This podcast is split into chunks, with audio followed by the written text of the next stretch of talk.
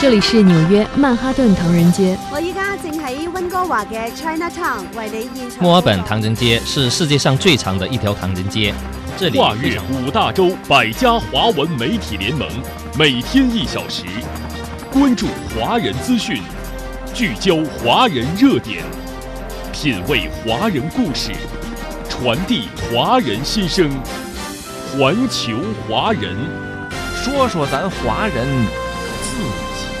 事儿，欢迎您继续关注环球华人节目，我是主持人高楠。接下来为您带来两岸方面的话题。民进党当局二零二二年税收超征四千五百亿元新台币，在台湾舆论压力之下，行政机构决定全台发放现金。但是国民党方面质疑，民进党当局是想把税收政策错误当成政绩，而且发多少也由民进党说了算，是把税收当成了私房钱。来看驻台记者发回的报道。台湾行政机构负责人苏贞昌四号宣布，超征税收的四千五百亿元新台币当中，有一千八百亿可以进行支配，再扣除四百亿作为不时之需，剩下一千四百亿元新台币可以向全台民众发放现金，每人可得六千元新台币。经过立法机构审查后，将在春节后发放。此外，针对中低收入群体，每户每月分别发放。七百五百元新台币，持续一年。民进党当局看似所谓还税于民的举动，却引发台湾各界的不满。国民党主席朱立伦批评民进党当局税收超征四千五百亿元新台币当中，有七百亿元属于地方县市，剩下三千八百亿都应该进行发放。而苏贞昌却要将其中一千亿去补贴劳保和电价，为民进党错误的能源政策买单。而三千八百亿，民进党的的结论是什么？平均三千八百亿，就是每一位市民应该是一万六千七百块。最后你决定发六千块，那剩下一万多块去了哪里？凭什么把你一些错误的政策、能源错误的政策用来填补？凭凭什么把你在股市上操作的失误来填补？为什么不能够真正帮助弱势民众？此外，民进党当局在一千八百亿当中还要扣除四百亿留作不时之需，是把这部分钱当成了私房钱。为什么一千八百亿还要保留四百亿做你的零用钱，做你的所谓预备金？台湾联合报发表评论文章称，民进党当局在台湾各界的呼吁声中，再三犹豫，决定发放现金，发放多少钱也争来争去，成了菜市场喊价。而追究税收超征的原因，是因为通货膨胀、物价上涨。造成盈利事业交易金额创新高，所得税超出预期，超征金额实际上是全台湾民众的负担。补发现金不是民进党执政的成绩，而是政策错误的结果。而且发放现金也不符合经济学原理，只是民进党当局政治凌驾专业的判断。台湾税收超征再次验证了民进党当局在社会民生问题上存在错误的政策，治理能力不佳。而发放现金也被认为是饮鸩止渴的救济方式。即便如此，民进党当局也要东挪西扣，把钱攥在手里，却拿不出具体的政策来从根本上解决问题。台湾舆论认为，民进党当局急切地想拉高民意支持度，为2024年的选举创造条件，但是撒钱这种低级的方式恐怕难有正面的效果。以上是总台记者发自台北的综合报道。据台湾中时新闻网三号的报道，一项最新的民调显示，有超过八成岛内民众不满意蔡英文当局二零二二年的施政表现，只剩不到百分之十的人认可他的执政规划。台媒报道称，岛内雅虎奇摩网站最近就二零二二年蔡英文当局的整体施政满意度进行网络民调，截至一月三号下午四点，已经有超过一万三千人投票。调查结果显示，有百分之七十八点五的民众完全不满意，有百分之九点三的民众不太满意，仅有百分之九点七的民众表示满意。报道称，对蔡英文二零二二年执政保持负面感受的台湾民众，足足有百分之八十七点八。台湾联合报三号发表社论称，民进党败选检讨报告回避蔡英文、苏贞昌的责任，让台湾社会认清民进党根本没有反省的诚意。民进党在败选检讨报告中称，疫情纾困振兴方案忽略了台湾基层产业。事实上，一波波撒钱就是苏贞昌买政绩的最大本事，连选前都靠急发租金补助收买人心。然而，这些政策买票作为既多且乱，各部门九大券到处乱发，还常常发不出去，更无从解决台湾小型商家关门、市民失业之苦。从班班有冷气到班班吃十班，都是口号先行，乱象相随。尤其2021年台湾疫苗奇缺，民进党当局为了护航高端疫苗，对岛内企业、民间团体捐赠处处卡关。苏贞昌现在矢口否认当局挡疫苗，但台湾民众不会忘记谁才是疫苗的绊脚石。这些烂政岂能骗得了台湾选民？好，接下来的时间我们来看两岸交流方面的新闻。日前，两岸同洋文化喜迎新春书画联展暨送春联活动同时在北京、台北、高雄举行。中国国民党前主席洪秀柱和台湾海基会前董事长林中森分别出席台北、高雄现场开幕式并致辞。中国和平统一促进会等有关方面负责人、两岸及港澳知名书画家、台湾退役将军等近三百人出席相关现场活动。大陆知名书画家创作两百幅作品赠送台北、高雄送春联活动现场。两岸同胞以同洋文化。喜迎新春为主题进行书画创作，写春联、写福字，祝福同胞共迎新年。大家表示要共同珍惜和弘扬祖先创造传承下来的中华文化，两岸同胞携手同心，共圆中华民族伟大复兴的中国梦。近期。第三届林书扬文论与实践研讨会在上海召开，来自海峡两岸的百余位知名人士、专家学者、青年学子，通过线上线下相结合的方式出席会议并参加研讨。与会者从历史、文学等角度深入探讨林书扬的生平与思想，阐发林书扬精神、理论写作的重要意义。林书扬先生是台湾地区著名社会主义信仰者。两岸和平统一事业的不懈追求者。环球华人。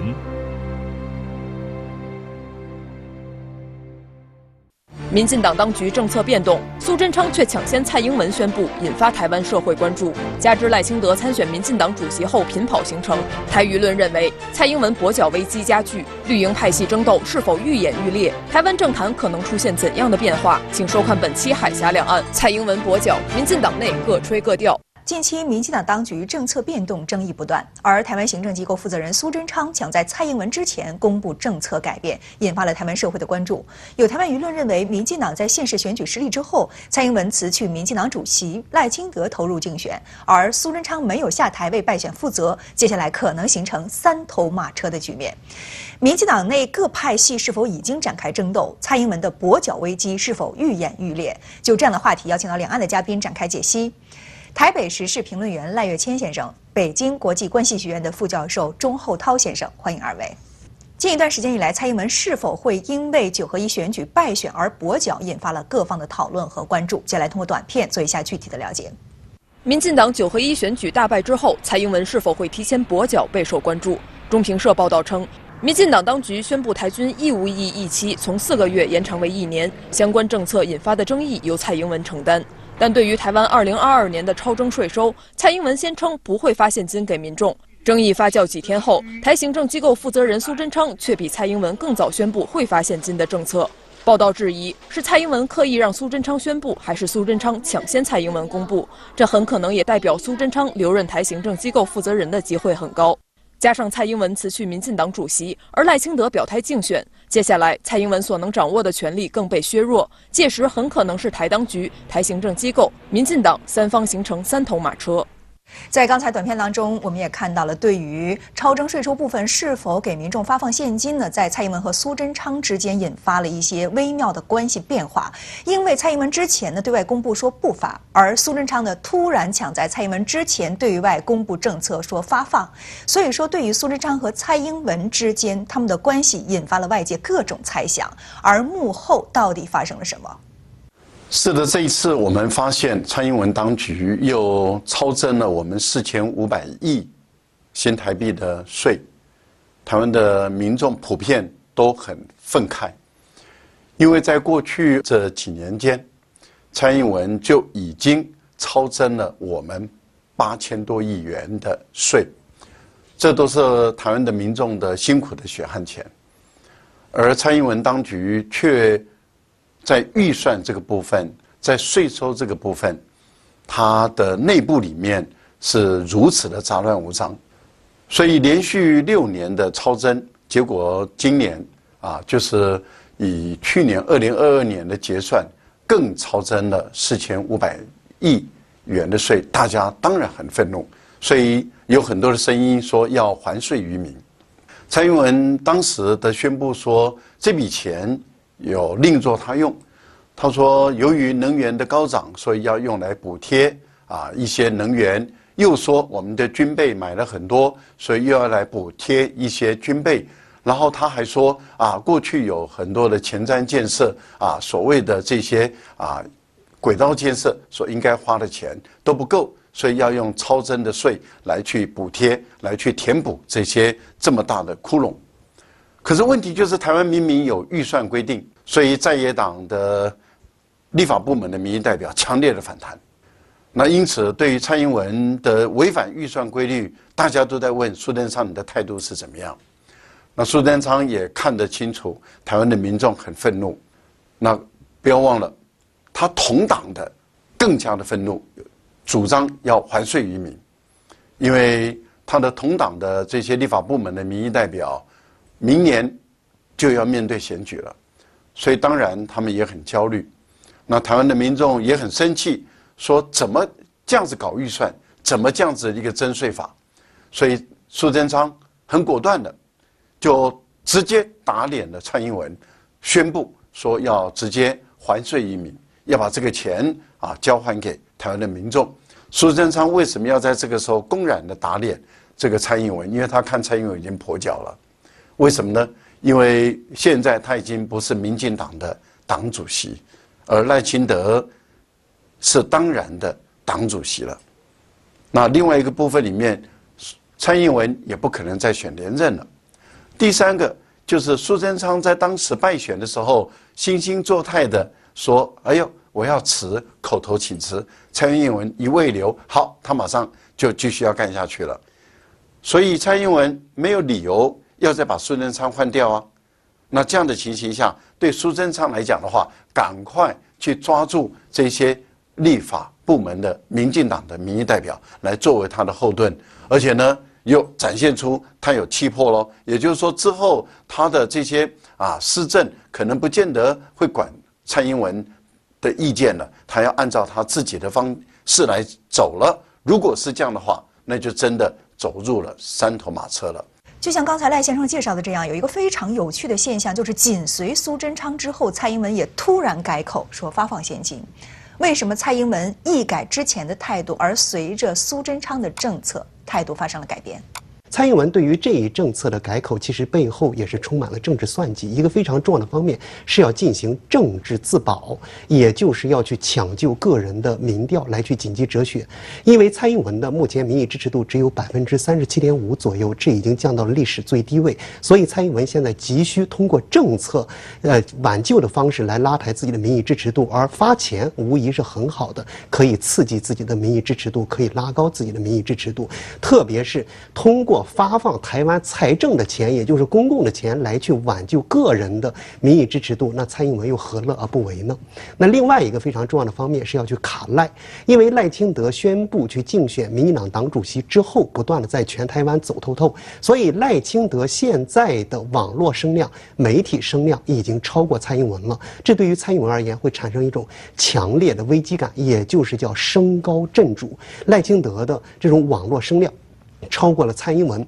那在此情势下，蔡英文就通过去宣布所谓发放现金的政策，来拉高自己在媒体、在网络的声量，以此来去掩盖赖清德的这种势头。那无疑可以进一步将赖清德的这种网络声量给边缘化。那更重要的是，因为这一政策目前还没有完全成型，岛内民众都在纷纷的期待什么时候发、发多少、以怎样的方式发，所以这件事情还会继续发酵下去。那么，如果说未来这件事情继续发酵，那无疑会进一步的拉高蔡英文的声量，会去把呃赖清德的声量进一步的给边缘化。还有一个非常重要的方面呢，是想去联苏，也就是联合苏贞昌。因为现在啊，在民进党内部，呃，赖清德所代表的新潮流系是一一家独大，这个时候蔡英文的鹰派需要和苏贞昌的苏系进行联手，才能够去对抗新潮流系。所以，对于蔡英文个人而言，他不想让苏贞昌下台，因而对于呃苏贞昌抢先一步来去宣布相关的政策，蔡英文不但没有表示一种反感和否定，反而进行了顺应，进行了呃随之也宣布了相应的政策。所以，他很明显是想去联合苏贞昌。所以，从这一事件背后可以看出来，蔡英文的政治算计。他的政治心机是很深的，既想政治自保，还想去政治上卡赖，同时想通过联合苏贞昌的方式来进一步壮大自己的力量。所以，我们看到有评论认为说，接下来台湾当局、台湾的行政机构和民进党呢，很有可能会形成三头马车的竞争势力。那您如何来看这样的评论？这段时间以来，蔡英文违背了党的基层的意见，党的民意不听。党意不听，所以造成今天的败选，造成今天民进党的士气的低落。那所以赖清德这样子走一圈的时候，巩固他党的基础。所以当他在走的过程里面，他已经把各个地方的这些派系，他开始在网罗，他开始在收编，摸清楚各个派系跟各个地方的这样的一个任务。那对于政务的目前的纷争，他就让苏贞昌跟蔡英文两个人去斗。但是问题就在于，之后呢，一旦赖清德当选了党主席，因为他马上在二零二四年，明年马上要选举，所以今年选举就会铺开。可是问题是，如果执政继续失利，执执政继续不得人心，这个非常不利于赖清德的选举。所以我们估计赖清德也不会啊袖手旁观，他也一定会透过党的机器对苏贞昌下指导棋。这样的情形。我们看到蔡英文跛脚的可能性就越来越高了。那蔡英文如果越来越跛脚，而赖清德管的越来越多，苏贞昌为了自己，因为苏贞昌很明白知道他很有可能未来他不可能再连任，但是问题是在于他的女儿或者他的家族或者他的派系总是希望香火要继续传下去，所以相当有可能他会跟赖清德有比较多的合作，即使。他对赖清德也有很多的不满，但是基于政治的现实，相当有可能他们会相互的结合。那么对于蔡英文来说的话，他当然也很害怕，如果他现在又暗中从中那么掣肘赖清德的话，那让赖清德那么在选举中如果万一败选，或者是赖清德还是当选的话。那这样的情形，他很有可能实施政治清算或报复，所以我们就可以看到，在三头马车里面各怀鬼胎，但是在内部里面的权力斗争会非常的激烈，可是，在对外的时候，他们又会团结在一起，这就是民进党的文化的一个传统。所以看起来，目前来说，三头马车并存，但是赖清德会成为最有利的、最有影响力的在民进党内的一个政治人物。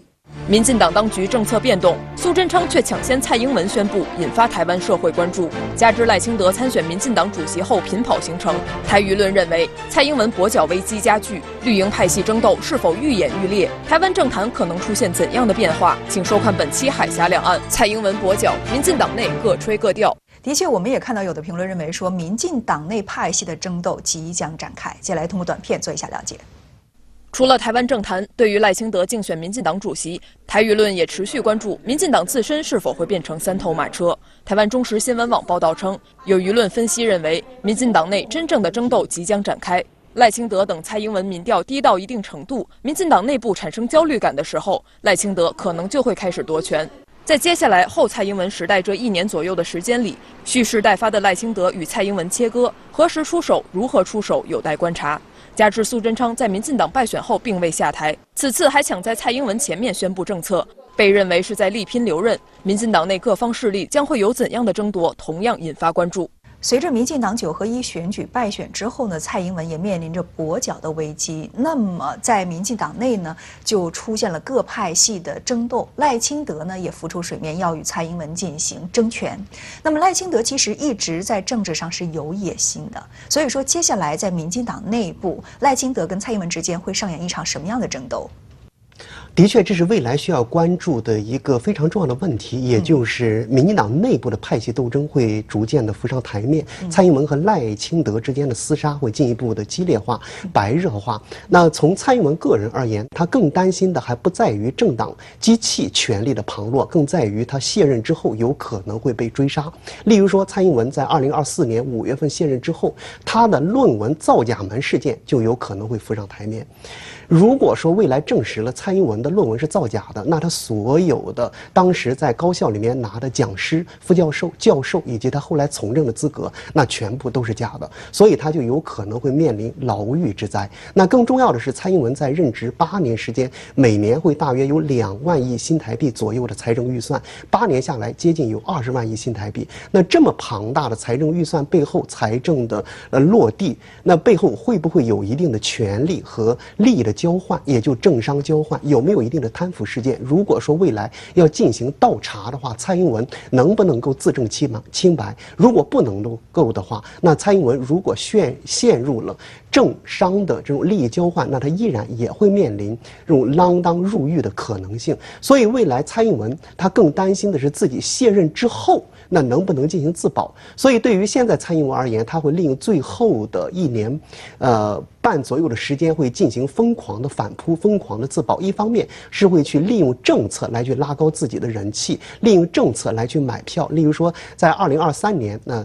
蔡英文将会利用手中的这种财政分配权来不断的刺激民意，通过各种各样的方式把自己的民意支持度维持在一个较高的水平进行运转。只要蔡英文能够确保自己是民进党内的人气天王，能够维持自己的高人气，那他就有可能会继续成为民进党的共主，就有可能会利用自己的这种人气来去增加自己的这种话语权。那另外一个非常重要的方面是要培养自己的班底，培养自己的人马。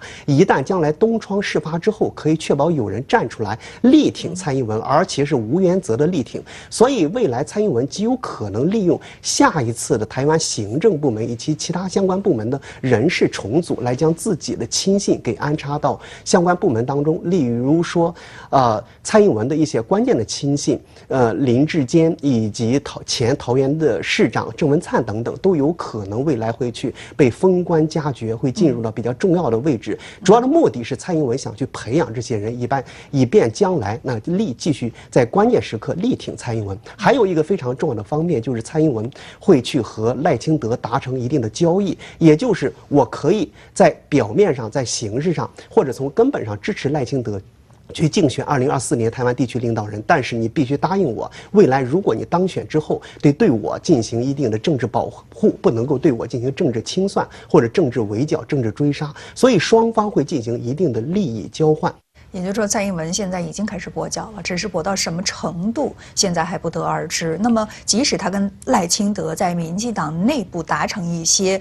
政治交易的话，也不见得赖清德就可以争权成功，因为赖清德之前呢，曾经在多次呃的场合下表达过，他是一个务实的台独工作者，而且他也一直把自己呢打造成了一个台独的形象。那么这个时候，随着民进党九合一败选之后，他认识到，如果说他真的想要问鼎大位的话，那么对于他这样的一个台独工作者的形象来说，现在可能讨不到任何好处。所以说，他又。喊出了和平保台的口号，那我们应该怎么来看待赖清德此时他的处境？他到底有没有机会？对赖清德来说的话，这个和平保台就是一个虚晃一招。那因此他要怎么去调和、满足他的这些啊？这个对于他质疑的民进党内的人呢，他就有所谓的亲赖清德的这些人士，他就出来说了啊，把过去赖清德讲的话。全部再讲一遍，说你看他什么都没变，他什么都没变。这个和平保台是一个荒谬的逻辑，为什么？简单的不得了。两岸间如果一旦和平了，和平了那就安全了，安全的就无需保台。如果安全的你还要保台，那一定是日本跟美国要侵略台湾，要并吞台湾。如果是真的是这样的话，大陆。不会袖手旁观，一定会出手，那把我们两岸之间统一，把日本跟美国赶走。所以我们就可以知道，所谓的和平保台，这个保台就是假议题。第二个，要怎么样才能和平呢？当然就是要承认九二共识，而当然就是两岸同属于一个中国，因为两两岸同属于一个中国，两岸承认九二共识的时候，当然就能够和平。可是蔡英文也好，赖清德也好，有承认过九二共识，有承认过两岸同属于一个中国吗？从来没有。既然没有，那怎么会有和平呢？因为当你继续主张台独的时候，继续跟美国、日本勾连的时候，那怎么会有和平呢？所以这个和平也是一个假议题。因此，他是用这个和平做幌子，要把这个说破坏和平、影响台湾安全的这个大帽子要扣在中国大陆身上。他的骨子里面还是要台独。所以他从来没有改变他的一贯的主张。民进党九合一败选与执政不利有关，然而做出的检讨是真心还是假意呢？如今绿营各个派系蠢蠢欲动，提前布局，考虑的仍然是各自的政治私利。民进党当局若再不将民众的呼声放在首位，接下来的民意挑战可想而知。以上就是今天环球华人的全部内容，感谢您的收听，我们明天同一时间再会。没有最遥远的距离，不问梦开始的地方，只有你关心的。从二零一六年开始，春节成为你开心的。妈，我拿到了健康。你用心的。大家好，我是你们的导游小丽，在广袤的东非草原。路过你的全世界，环球华人。